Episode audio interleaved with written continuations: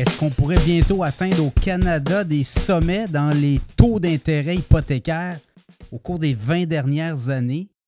La question se pose puisque on regarde aller un peu les, euh, courbes, notamment des taux, taux d'intérêt, taux directeur des banques centrales. Et euh, ce qu'on comprend, c'est qu'il va peut-être avoir encore une hausse en septembre. Et là, ça pourrait drôlement se compliquer pour les emprunteurs hypothécaires.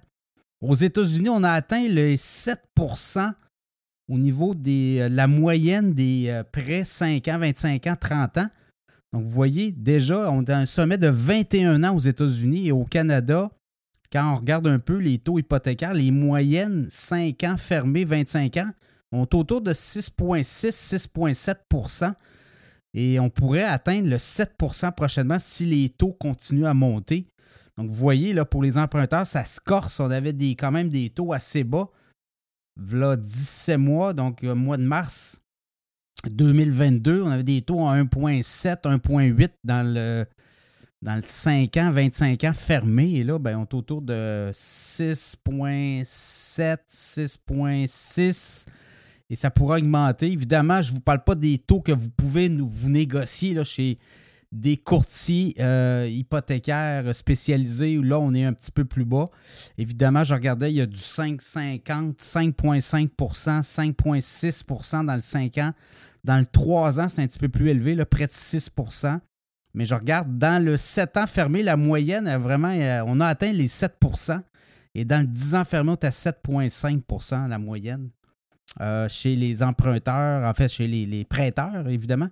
Donc, tout ça est lié à une conjoncture, euh, euh, notamment pas très accueillante pour les emprunteurs. On le voit, les banques centrales ont augmenté. On parle de plus d'une dizaine de hausses consécutives depuis le mois de mars 2022. Et là, ben, on atteint, je pense, on est au bout de, la cascade. Est-ce qu'on aura une autre hausse en septembre? On a l'inflation qui est repartie vers le haut. On a des indicateurs qui peuvent inquiéter les banques centrales.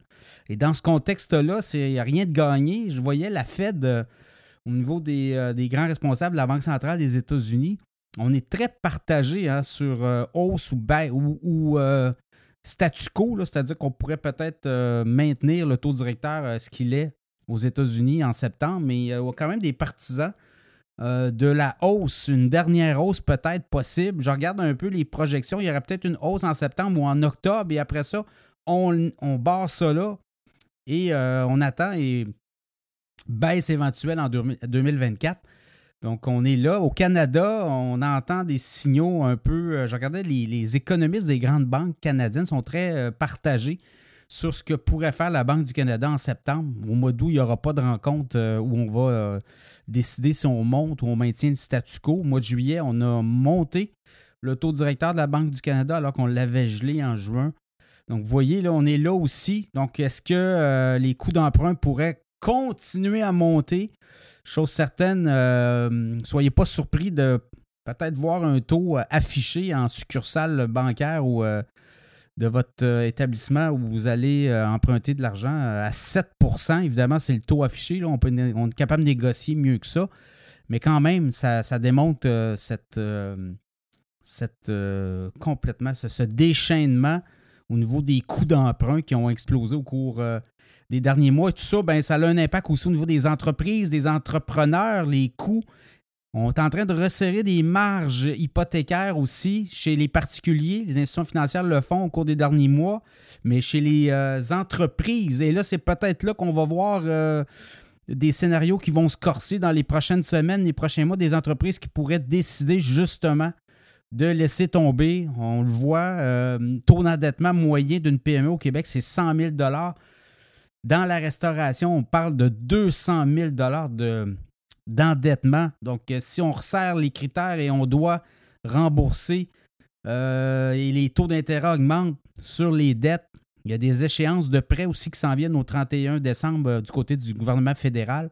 On avait prêté beaucoup d'argent pendant la pandémie. Donc, ça, ça pourrait jouer sur le mental des entrepreneurs. Il y en aurait, ou il va en avoir qui vont décider de tirer euh, et de complètement abandonner, lancer la serviette, comme on dit, que ça aussi, il va avoir un impact là, dans les prochains mois. On s'attend à ça du côté des syndics de faillite. On voit une recrudescence. des propositions consommateurs, il y en a. Il y a des faillites aussi. On revient à ce que c'était avant la pandémie, là, 2019. C'est à peu près ça. Et euh, c'est le retour euh, du balancier. Il n'y avait pas eu tant de faillites que ça en 2020.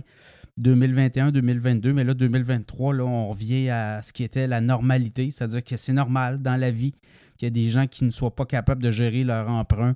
Et là, ben, ces hausses de coûts d'emprunt-là qui ont explosé ben, donnent euh, des munitions justement euh, à certains pour euh, peut-être lancer la serviette ou tout le moins euh, tirer la plug, comme on dit.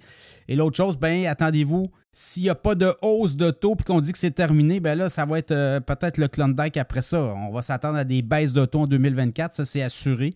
Est-ce que ça va être tôt plus que tard, c'est-à-dire début en début d'année 2024, janvier, février, mars, dans le premier trimestre, où on va attendre justement de digérer tout ça? Là aussi, on va voir si l'économie ralentit dans le fond, on veut provoquer, là, on veut ramener l'inflation. L'inflation est partie vers le haut au Canada.